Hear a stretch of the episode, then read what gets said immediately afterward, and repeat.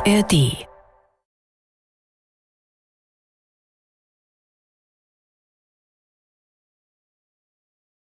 Immer montags 17 Uhr gibt es einen neuen Kulturpodcast von MDR Sachsen, dem Sachsenradio, in der ARD Audiothek und natürlich überall, wo es Podcasts gibt. Heute mit mir. Mein Name ist Stefan Bischoff. Das Deutsche Hygienemuseum in Dresden ist dafür überregional bekannt und auch anerkannt mit seinen Ausstellungen immer ganz nah an den aktuellen, an den kontroversen, an den progressiven Themen zu sein, furchtlos und debattenfreudig. Was sagt das über die Zeit jetzt und über uns, wenn das Deutsche Hygienemuseum mit der Ausstellung, die am Sonnabend eröffnet, Hello Happiness ruft? Ganz munter. Alle reden von Krieg und Krise, nicht so das Hygienemuseum, mit dessen Chefin Dr. Iris Edenheiser ich jetzt genau darüber reden kann. Hallo, Frau Edenheiser. Hallo. Wie geht's? Gut, danke. Und Ihnen? Mir geht's auch gut. Ich freue mich, dass wir darüber reden können und ich kenne ja auch so ein bisschen so Glückssehnsüchte. Also reden wir übers Glück. Schönes Thema für Sie? Ja, natürlich. Und wir haben am Hygienemuseum natürlich auch gedacht, dass wir gerade in schwierigen Zeiten ähm, uns diesem Thema zuwenden sollten und uns betrachten sollten, was uns eigentlich aufrecht hält, was uns Hoffnung gibt, was uns durch Krisen durchbringt. Also kennen Sie auch so einen Verzweiflungsimpuls? Verzweiflungsimpuls, der dann in Glückssuche mündet? Ja. Ja, natürlich, durchaus. Ja. Können Sie die Verblüffung verstehen, die ich versucht habe in der Anmoderation auszudrücken?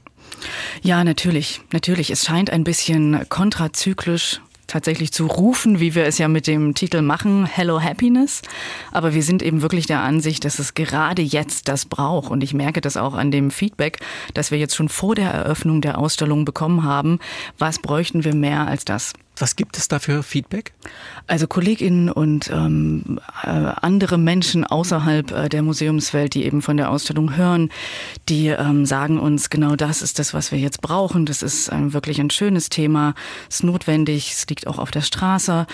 Wir sehen das natürlich auch äh, daran, dass solche Konzepte wie Selbstfürsorge und Achtsamkeit eine immer größere Bedeutung auch in privaten und gesellschaftlichen Zusammenhängen gewinnen. Das äh, sehe ich schon in unserem eigenen Team, auch in unseren jüngeren MitarbeiterInnen, für die das eine immer größere Rolle auch im Arbeitskontext spielt.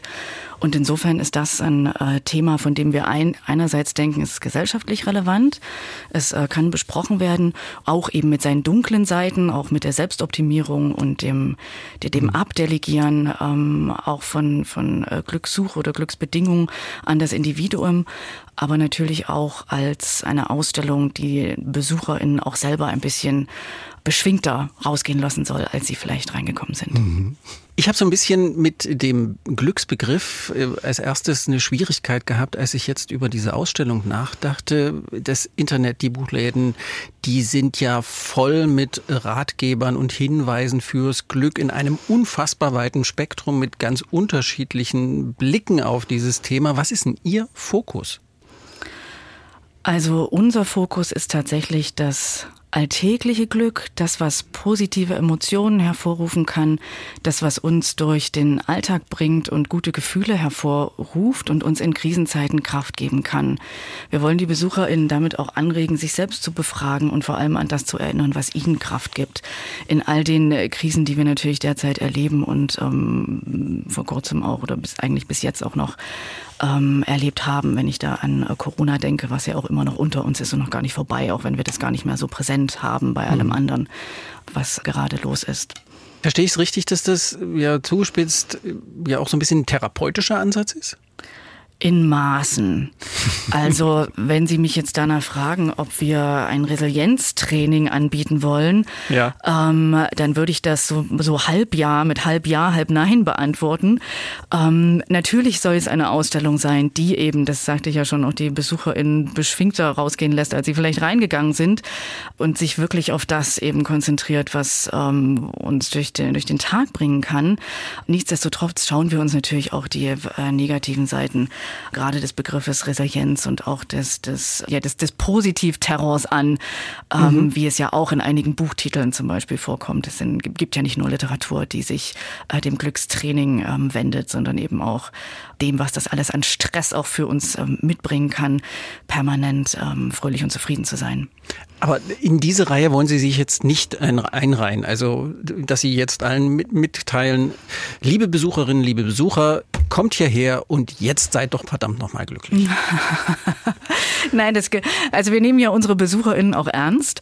Also wir, ähm, wir wollen ihnen nicht vorschreiben, wie sie sich irgendwo zu fühlen haben oder was sie irgendwo zu denken haben, sondern wir machen Angebote, ähm, sich mit äh, diesen Fragen auseinander, mit bestimmten Fragen auseinanderzusetzen und äh, immer wieder auch auf sich selbst zurück äh, zu rekurrieren ähm, und darüber nachzudenken, wie geht's eigentlich mir, ähm, was ist für mich wichtig, ähm, wie habe ich die letzten Krisen überstanden und was hat mir dabei geholfen. Aber wir wollen die Ausstellung auch nicht als ähm, Weltbeglückungsmaschine äh, verkaufen, das maßen wir uns gar nicht an. Da muss man, glaube ich, als Museum auch auf dem Teppich bleiben, was man leisten kann und was man nicht leisten kann. Sie haben schon ein bisschen was davon erzählt, was Sie wollen. Äh, Sinnlichkeit ist ja für Glück immer eine ganz wichtige Sache und ist für eine Ausstellung auch eine ganz wichtige Sache. Wie wird das erlebt greifbar, was Sie als Thema, als Ihren Schwerpunkt und auch als Ihre ja, Mission jetzt beschrieben haben? Also zum einen würde ich mal behaupten, dass all unsere Ausstellungen ja sehr sinnlich sind. Also dafür ist das ähm, Hygienemuseum ja auch bekannt, dass es sehr immersive Szenografien findet, immer wieder neue Raumerlebnisse schafft, die dann auch unser emotionales Befinden eben in diesen äh, Räumen, wenn man sich durch die Ausstellung bewegt, auch beeinflussen. Und das finden wir natürlich auch in dieser Ausstellung wieder. Ähm, wir haben natürlich auch eine große mediale Vielfalt, die wir auch in vielen Ausstellungen verfolgen. Aber es gibt ähm, viele Kunstwerke, es gibt immersive Kunst, in die man sich ähm, reinbegeben kann. Man kann sozusagen eine, eine Waldinszenierung durch, durchlaufen, die auch das, was an Beruhigung im Waldbaden sozusagen passiert, auch im Museum noch einmal ähm, simulieren soll, was wir dann auch wieder im Begleitprogramm natürlich kritisch hinterfragen. Ähm, also wir versuchen da immer diese beiden Seiten auch ähm, mhm. abzudecken. Wir haben natürlich äh, dreidimensionale Objekte, Grafiken, Fotografien, viele Videos. Wir haben viele interaktive Stationen, bei denen man selbst tätig werden kann. Und es gibt natürlich auch eine eigene Station, die sehr speziell nochmal auf das körperliche Empfinden von ähm, Emotionen, positiven Emotionen eingeht. Sie haben das vorhin ja auch schon, als ich Sie gefragt habe nach den Impulsen für diese Ausstellung angedeutet, dass es ja auch in Ihrer Mitarbeiterschaft, bei den MitarbeiterInnen Debatten genau darum gibt. Ist das jetzt so ein bisschen eine Anleitung zur Weltflucht, weil wir draußen einfach, wir verzweifeln einfach an dem, was da los ist und jetzt meditieren wir uns zu uns selbst und dann wird alles gut? Also Weltflucht und Resilienz würde ich manchmal gar nicht so weit äh, voneinander entfernt sehen. Denn ich glaube, so eine kleine Weltflucht, wie wir sie vielleicht im Alltag erleben, ich meine damit nicht die, die, die große jahrelange Askese, sich sozusagen in die mhm. Wüste mhm. zurückziehen, ähm, sondern das, was wir im Alltag machen, dass wir einmal abends ähm, tanzen gehen, vielleicht auch ein bisschen zu tief ins Glas schauen ähm, oder, oder das Kleingärtnertum zum Beispiel, das würde ich äh, in, in Teilen auch als, als kleine Weltflucht ähm, bezeichnen. Ich glaube, das liegt ähm, gar nicht so weit voneinander entfernt. Aber Sie wollen schon auch auch äh, sagen, die Welt ist böse und vergesst sie mal? Nö. ich frage ich, das. Ja, die, ich, das ist natürlich jetzt wahnsinnig zugespitzt. Natürlich ja. ist die Welt böse und natürlich ist die Welt gut. Und für uns ist es einfach wichtig, das Take the Good with the Bad zu sagen. Also das bei allem, was wir an multiplen Krisen durchleben und auch bei allem, was auch wahnsinnig viel gemeckert wird, bei all dem Ressentiment, das äh, so stark unterwegs ist in der Welt, dass wir doch auch nochmal gucken, was ist es eigentlich, was uns jeden Morgen aufstehen lässt und was sind die Dinge, die äh, für uns trotz allem dieses Leben lebenswert machen. Ich frage das deshalb auch so, weil ich trage in mir so eine große Skepsis gegen all diese sehr ego-bezogenen Praktiken, die uns dann alle so sagen, so versenke dich in dir selbst und sei ein friedlicher Mensch und vergiss das alles mal ringsrum und macht uns das nicht alles so Ego-Maschinen? Das ist total, also das ist ganz nachvollziehbar. Wir haben natürlich auch extra einen eigenen Bereich in der Ausstellung, den wir mit Hoffnung überschrieben haben. Und da geht's um gesellschaftliche Rahmenbedingungen, die es braucht, um sich überhaupt auf die Glückssuche begeben zu können. Ähm, und da wird es auch stark um politisches Engagement gehen, um Protestkulturen, aber auch um ehrenamtliche Tätigkeit, die natürlich alle mit Selbstoptimierung wenig zu tun haben, mhm. die einem aber auch Hoffnung geben können, ähm, dass man dann doch wieder als Individuum, aber in der Gruppe und im Engagement wirksam werden kann, etwas tun kann, um äh, Rahmenbedingungen zu schaffen, eine gerechtere Welt zu schaffen, die es möglichst vielen Menschen eben möglich macht, sich dann auch wieder auf eine individuelle Glückssuche zu begeben. Mhm. Also wir denken natürlich diese sozialen und ökonomischen Rahmenbedingungen mit dem äh, individuellen Streben zusammen. Sie arbeiten für diese Ausstellung oder haben für diese Ausstellung mit äh, britischen AusstellungsmacherInnen zusammengearbeitet. Warum? Also einer der großen Impulse für die Ausstellung, der kam aus der Welcome Collection in London. Das ist ein ähm, renommiertes Museum und äh, eine Bibliothek, die eine medizinhistorische Sammlung haben und die mittlerweile aber eben auch den Menschen und seine psychische und physische Gesundheit in den Mittelpunkt stellen und ähm, versuchen, das aus sehr vielen diversen ähm, Perspektiven zu betrachten. Ähm, das ist ein ja, man kann sagen, das ist eigentlich ein, ein, Partnerhaus für uns oder ein Haus, das uns sehr ähnlich ist, auch von mhm. der Arbeitsweise. Das Museum hat auch in der Vergangenheit schon sehr erfolgreich mit der Welcome Collection zusammengearbeitet und das wollen wir natürlich fortführen. Und die Welcome Collection hat in der Corona-Zeit ein umfassendes Programm gefahren unter dem Titel On Happiness mit ganz unterschiedlichen analogen und digitalen Formaten und hat da wirklich versucht, ihrem Publikum und ihrer Gemeinschaft im besten Sinne, wie das ein Museum kann, zu dienen und das zu befördern, was uns durch diese ja auch wirklich sehr schwere Zeit ähm, führen kann.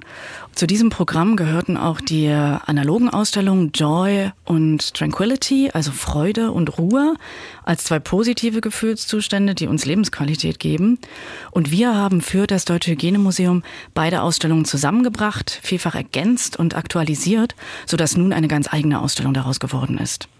Gibt es irgendwas, wo Sie sagen, darauf habe ich besonders Lust? Sie selbst, wenn Sie jetzt an die Ausstellung denken? Wenn ich an die Ausstellung denke, ja, natürlich, also da gibt es ganz äh, viele Dinge, die ich jetzt natürlich nicht alle aufzählen kann.